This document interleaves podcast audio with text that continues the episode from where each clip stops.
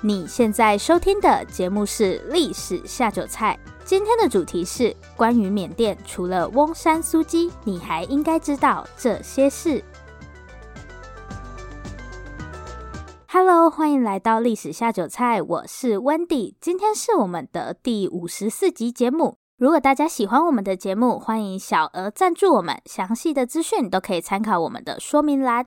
那也欢迎大家到 Apple Podcast 帮我们打新评分加留言，感谢大家。我们今天呢，终于要来讲缅甸了。过完年放完假，适合来讲比较严肃的议题，所以我们今天的主题就是关于缅甸，除了翁山苏姬，你还应该知道这些事。相信大家最近或多或少都有看到缅甸政变的新闻。我这里简单帮大家整理一下关于缅甸政变目前的情况。缅甸政变是发生在这个月的一号，也就是二月一号的时候。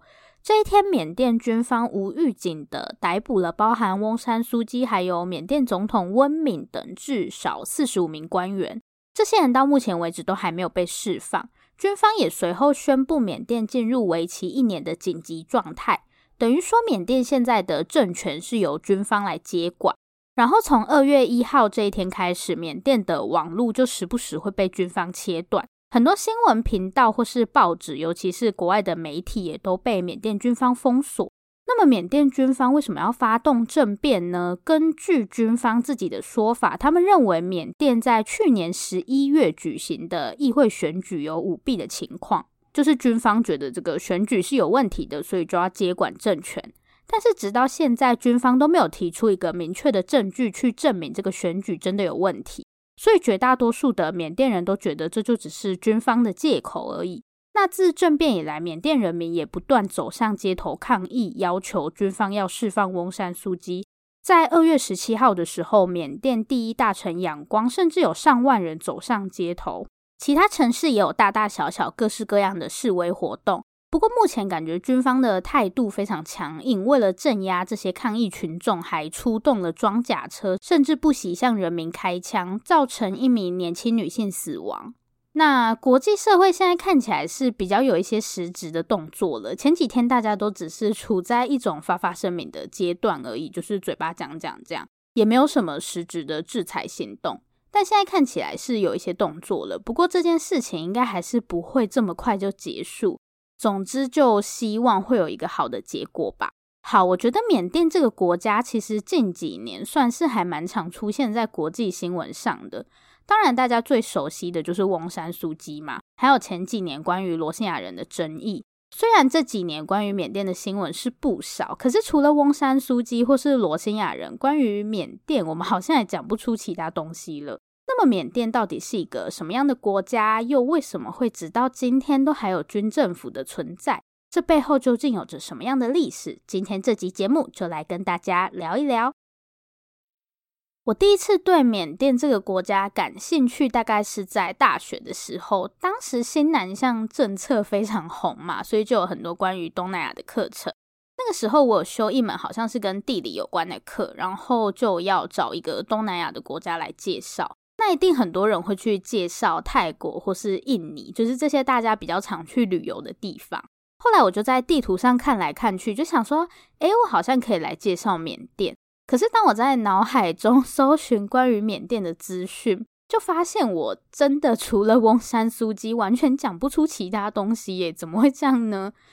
而且，关于缅甸的历史，好，我一个字都 吐不出来。当下就是非常的震惊。毕竟，缅甸离台湾也算是比较近的一个国家，理论上我们不应该对缅甸这么陌生吧？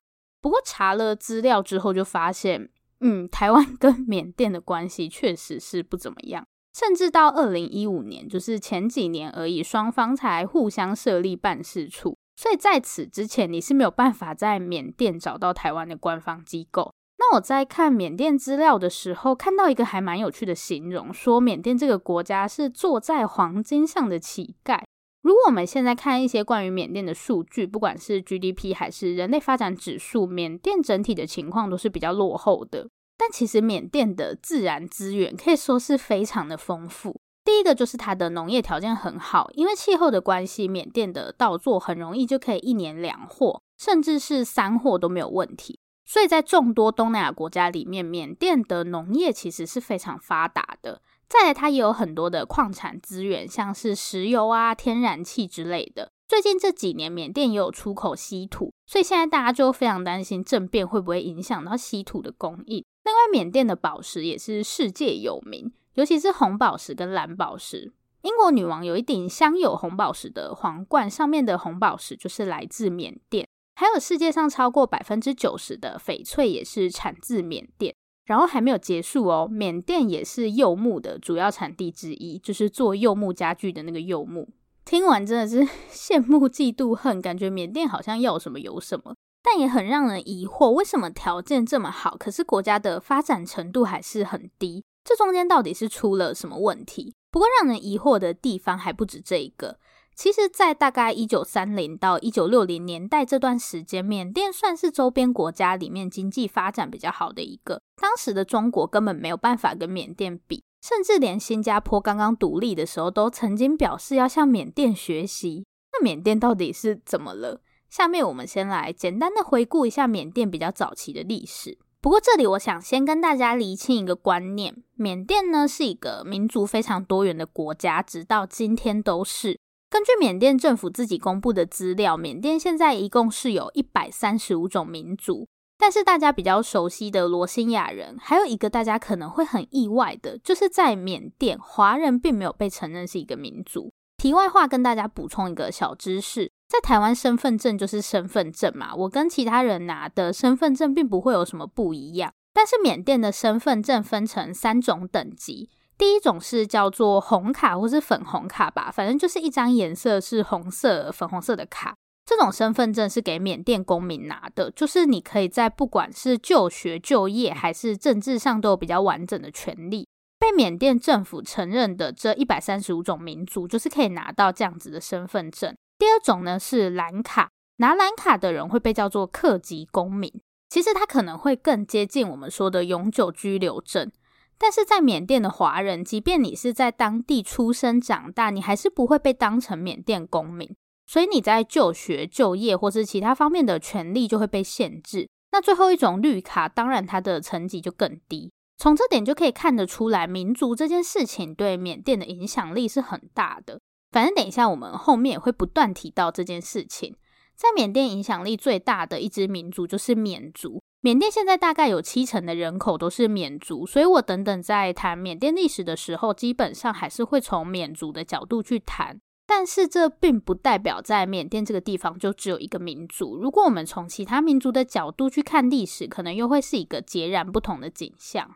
缅甸第一个比较完整的王朝是在大概十一世纪的时候建立的蒲甘王朝。现在缅甸中部有一个城市就叫做蒲甘嘛，是缅甸很重要的旅游城市，也是蒲甘王朝当时的都城。蒲甘最大的看点就是这里有非常多佛塔。我们都知道，直到今天为止，缅甸依然是一个笃信佛教的国家，僧侣在缅甸的地位很高。那缅甸信奉佛教的历史就是从蒲甘王朝开始的。不过，蒲甘王朝的统治一直都不算是非常稳固。其实，我觉得就算是到了现在，缅甸的民族问题还是很棘手。因为蒲甘王朝当初就是并吞了其他不同民族的国家才建立的，比方说孟族、掸族，那这些势力并没有消失。然后一开始，蒲甘王朝跟中国宋朝的关系其实还不错，就是会互相派使臣啊什么的。后来宋朝被元朝灭掉之后，元朝就派了使者来要求缅甸要对元朝朝贡，但可能是因为缅甸在宋朝那个时候还被当成是一个大国，所以缅甸就觉得凭什么我要听你元朝的，就完全不想甩蒙古人。不过蒙古人的战斗力，对，那真的不是开玩笑的，应该是当时地表最强军队，只能说缅甸真的是 找错对手。所以西元十三世纪的时候，蒲甘王朝就因为元朝的入侵，正式消失在历史舞台上。那缅甸第二个比较统一的王朝是在十六世纪到十八世纪的东域王朝，但这里我们就不细讲了，因为今天我想把重点放在比较近现代的部分，所以我们直接跳到东域王朝后面的这个贡榜王朝。老实说，贡榜王朝真的挺好战的，对于和平这件事情，他们似乎是没有什么兴趣。在一七五六跟一七五九年的时候，缅甸就曾经跟法国还有英国有过零星的冲突。然后西元一七六五年开始，又跟清朝打了一个长达四年的清缅战争。乾隆皇帝不是自称什么十全老人吗？就是他有一个十全武功。其实其中有一功就是指跟贡榜王朝的这个清缅战争。这场战争的结果可以说是没输没赢，两边都非常的不爽。因为清缅战争的起因是清朝跟缅甸当时都在争夺边境小国的朝贡权，所以并不是只有中国会来朝贡这一套。其实周边很多国家只要稍微强一点的都会这样做。但当时清朝内部并不是只有这场战争要打，然后缅甸跟暹罗的关系也很紧张，在双方都不想要两面作战的情况下，这场战争就是谁都没有占到便宜啦，打了一个心酸。清朝本来是想说要把缅甸也纳入自己的朝贡体系，结果这个企图当然是没有得逞。然后缅甸还摆出一副很嚣张的样子，把乾隆气得半死。不过没有完全争取到边境小国的朝贡权，对于缅甸来说也不是一个令人满意的结果。好，结束了跟清朝的战争之后，缅甸就往左边看看，嗯，暹罗打过了。上面呢？哦，清朝。下面下面不行，下面是海，不然就只能选川顿国王当对手了。川顿就是小美人鱼的爹。这个时候看来只剩下右边了。右边有谁呢？右边这时候有被英国人控制的印度。缅甸想说，嗯，好吧，那我就来试试看。好巧不巧，这个时候的英国跟缅甸也有着同样的想法。对，他们两边都想要扩张自己的势力范围，所以，boom，一八二四年的时候，英缅战争就爆发了。缅甸在西元一八二四到一八八五年这段时间，陆陆续续跟英国发生了三次比较大规模的战争。西元一八八五年，当时的缅甸国王锡袍遭英国军队俘虏，贡榜王朝灭亡，缅甸也正式成为英国的殖民地。好，那面对英国的殖民，缅甸人会有什么反应呢？下个部分我们就一起来看一看吧。仰光这个城市，大家应该或多或少都有听过，毕竟它是缅甸第一大城。不过需要注意的是，仰光其实并不是缅甸的首都。这件事情我也是在大学的时候才知道的。缅甸的首都是一个叫做奈比多的城市，然后奈比多这个城市呢，嗯，它就是缅甸的首都。奈比多真的是一个很诡异的城市，它没有什么特别的地方，但不知道为什么就被选为缅甸的首都。现在先回到仰光，刚刚有说缅甸第一个王朝是蒲甘王朝吗？那蒲甘就是这个王朝的都城，仰光呢，则是缅甸最后一个王朝贡榜王朝的都城。所以当英国开始殖民缅甸之后，也是选择仰光作为它的统治中心。如果我们今天走在仰光的街头，其实都还是可以看到这种殖民时期留下来的建筑。那另一个比较有趣的小知识是关于乔治·欧威尔，不知道大家有没有听过乔治·欧威尔这个人？乔治·欧威尔是一个作家，他比较有名的书应该是《一九八四》跟《动物农庄》这两本书里面，我自己是比较喜欢《动物农庄》。我不知道为什么有一阵子儿童节礼物，学校还是政府，反正儿童节礼物是书就对了。就是每个小朋友都可以挑一本书回家，然后那个时候我都会去问我的同学有没有人不要，我就会把那些大家不要的书带回家。回家之后，我也会问我弟说：“你你选了什么书？”因为我知道他根本就不看书，我就想把他的书占为己有。有一次呢，他就拿了一本叫做《动物农庄》的书，当下我就非常傻眼。我那个时候觉得《动物农庄》听起来就很幼稚，不觉得很像绘本的名字吗？我简单的跟大家讲一下这本书在说什么。故事是发生在一个农庄，这个农庄的主人是一个很爱喝酒、很不负责任的人，所以农庄常常都是一片混乱。那有一天呢，就是动物们终于受不了了，农庄里面的猪，对，不要怀疑，就是猪，猪就起来告诉其他动物说，我们应该要联合起来把人类赶出这个庄园。后面他们也确实成功了。所以猪就很顺理成章的成为这个庄园的统治阶级，但是没有想到后面这些猪就开始互相争夺权力，然后他们甚至开始变得越来越像人，像人类一样的去压迫其他动物。小时候看的时候确实觉得还蛮好笑的，就是猪还可以统治其他动物，但是长大后回过头去思考，就会觉得这其实是一件还蛮可怕的事情。我很喜欢这本书的原因，是因为它就是用一个很简单，甚至是有点好笑的故事，是一个国小的孩子都可以懂的故事，去告诉你说独裁集权是一件多么可怕的事情。那除了我刚刚提到的这些书以外，乔治·欧威尔还有一本大家比较陌生的作品，就是《缅甸岁月》。其实，乔治·欧威尔在年轻的时候曾经在缅甸当了五年的警察，算是跟缅甸这个国家有点渊源。不过，因为乔治·欧威尔的作品大部分都是在讲集权啊、独裁，所以在之前很长一段时间，我刚刚上面提到的那些书在缅甸都算是禁书。现在，我们先把时间快转到西元一九三零年。这个时候，英国已经统治缅甸超过四十年。在同一时间，仰光出现了一个叫做“我缅人协会”，或是也可以叫做德清党的组织。这个组织在干嘛呢？“我缅人”应该比较好理解，就是我们是缅甸人的意思。德清这两个字其实指的是主人。当时德清党的成员都会在自己的名字前面加上“德清”两个字。有那种我要做自己的主人的感觉，所以他们就是一个反对英国殖民的团体。他们的口号是“缅甸是我们的国家，缅文是我们的文字，我们要爱我们的国家，爱我们的文字”，大概就是这样。我缅人协会大部分的成员都是一些年轻人，尤其是仰光大学的学生。然后其中有一个成员，大家应该都非常的熟悉，就是翁山，对，他就是翁山苏姬的父亲。接下来我们要讲的这个故事会跟台湾有一点点的关系，是不是有点令人意外？台湾什么时候还跟缅甸扯上关系了？西元一九三七年，大家知道这个时候发生了什么事吗？没错，就是中日战争爆发。总之就是日本想要入侵中国。其实以中国那个时候的军事实力，要对抗日本基本上是不可能的。所以当时中国这边的战术就是跟日本打消耗战，就是用。空间换取时间，反正我也不正面跟你打，就是尽量拖延时间。要打这种消耗战，最重要的就是要确保你的补给，不然没东西吃你就完蛋了。那对日本来说，自然就要想尽一切办法去封锁中国的资源。所以当时中国很多沿海的港口其实都已经被日本占领了。可是呢，有一个地方日本就是怎么样都搞不定，这个地方就是缅甸。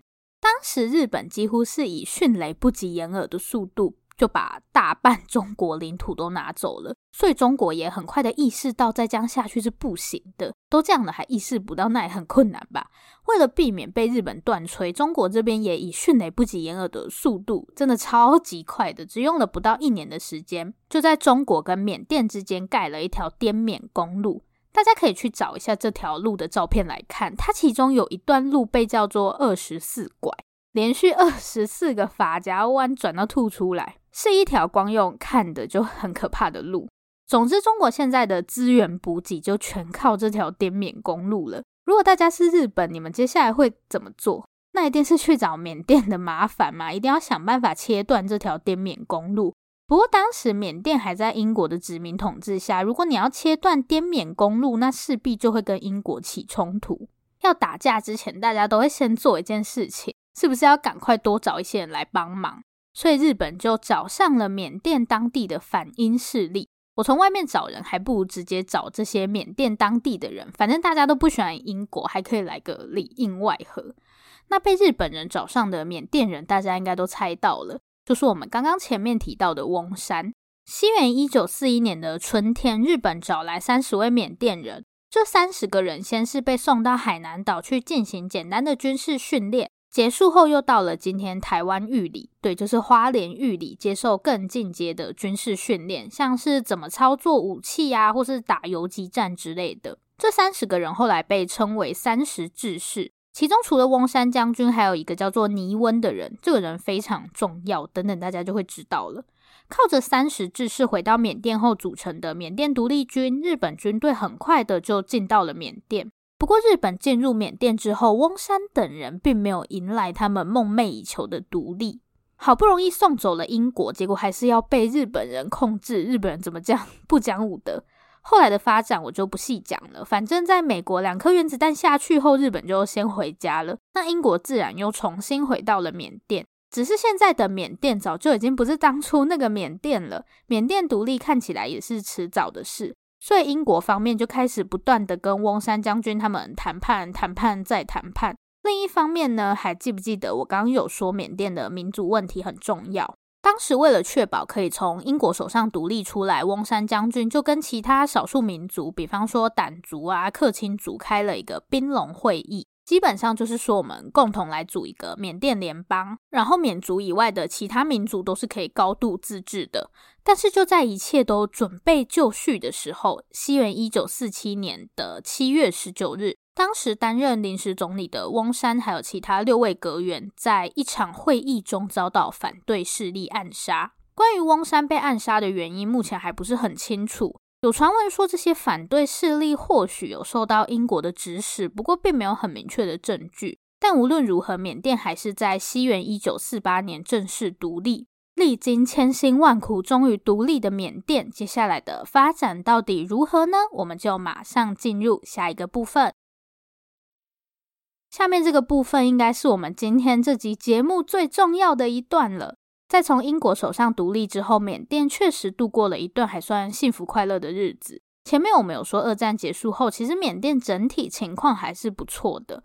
但是在西元一九六二年，军方发动政变以后，缅甸的幸福日子就一去不复返了。缅甸现在真的是彻彻底底变成了乔治·欧威尔笔下的动物农庄。有人还开玩笑说，乔治·欧威尔帮缅甸写的小说不是一部，应该是三部。除了《缅甸岁月》以外，《一九八四》跟《动物农庄》其实也都是缅甸的故事。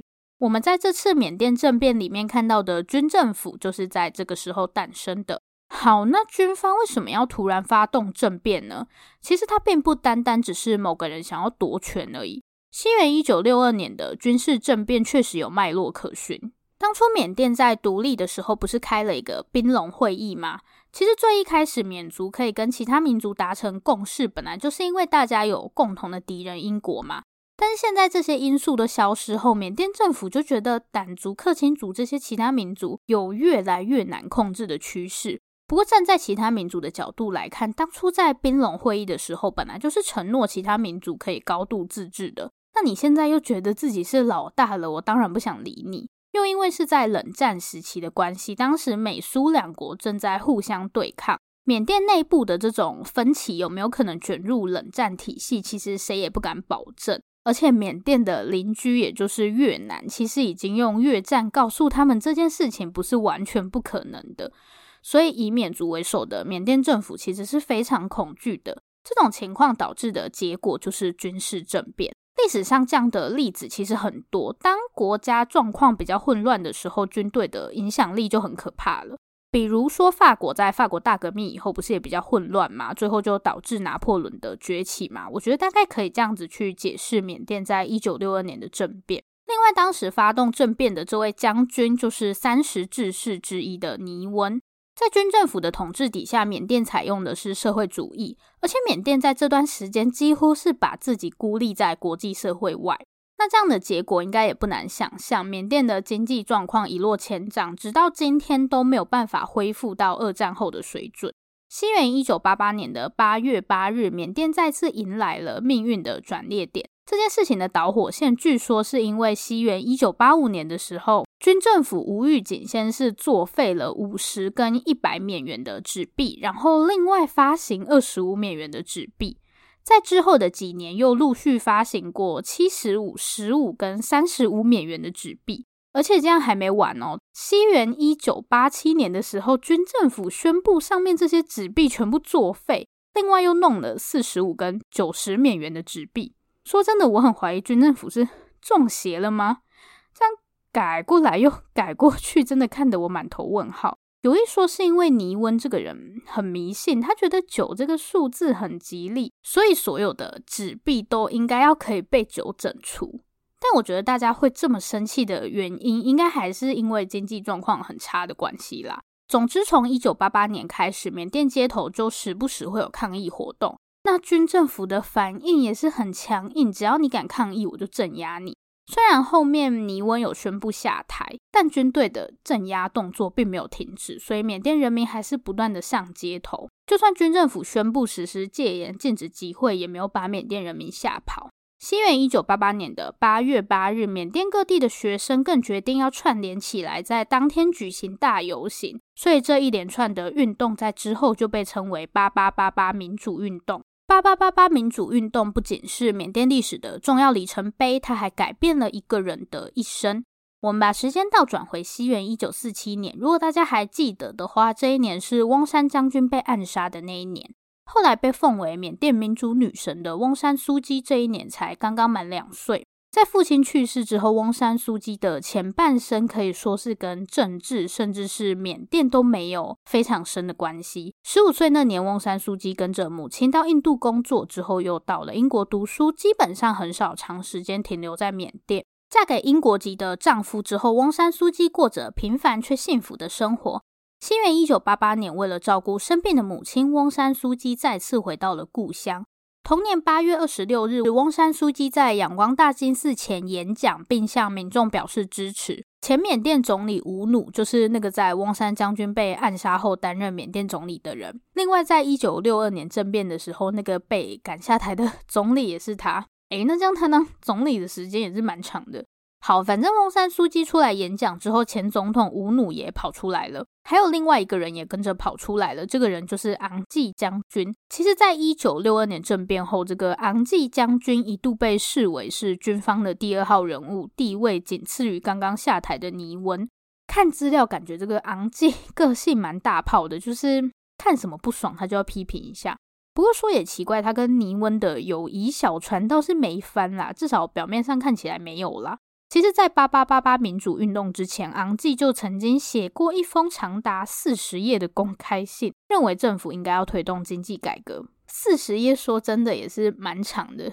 后来，这些对政府不满的人很快就串联起来，组成了全国民主联盟，也就是翁山苏姬现在领导的这个政党。虽然事已至此，但是缅甸军方依然没有要妥协的意思。九月十八日，军方开始大规模的镇压抗议民众。根据估算，至少有三千到一万人在这场镇压中死亡。历经残忍屠杀之后，缅甸军方再次控制了政权。翁山苏姬等人也从这个时候开始遭到软禁。西元二零一零年，翁山苏姬遭软禁长达二十年后，终于被释放。翁山苏姬所属的政党全国民主联盟更在二零一二年首次进入议会。新闻二零一六年，翁山苏姬担任缅甸国务资政，成为缅甸实职领导人。不过现在看起来，这所谓的实职应该是要加个括号。当年看起来确实是一切都很美好，大家都觉得哇，缅甸终于要开放了吗？一堆新闻都在说缅甸是亚洲最后一块处女地，前景一片看好什么的，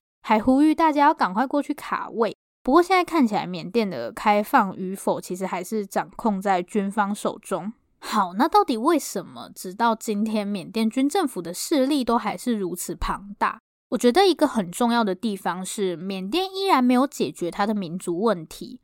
大家知道，直到今天，缅甸内部都还是充满着各种战争吗？我们姑且就说这是缅甸内战好了。对，大家知道缅甸现在正在发生内战吗？大家听完应该是一头雾水吧？哈，缅甸有内战？缅甸现在依然在打一场现存、持续时间最长的内战。前面我说有很多少数民族，他们想要独立，真的不是在开玩笑。只是大部分的时间，我们都不会去关注这些缅甸的少数民族。从二战结束之后，这些冲突就一直持续到今天。整个缅甸受影响的领土面积超过一半以上。然后目前在缅甸境内，至少还有九个频繁活动的武装势力。在这种情况下，我觉得缅甸军队的影响力大是完全可以理解的。只要缅甸的民主问题一天没有解决，我觉得军方的地位就很难被撼动。缅甸的开放与否，也就永远都在军方的许与不许之间。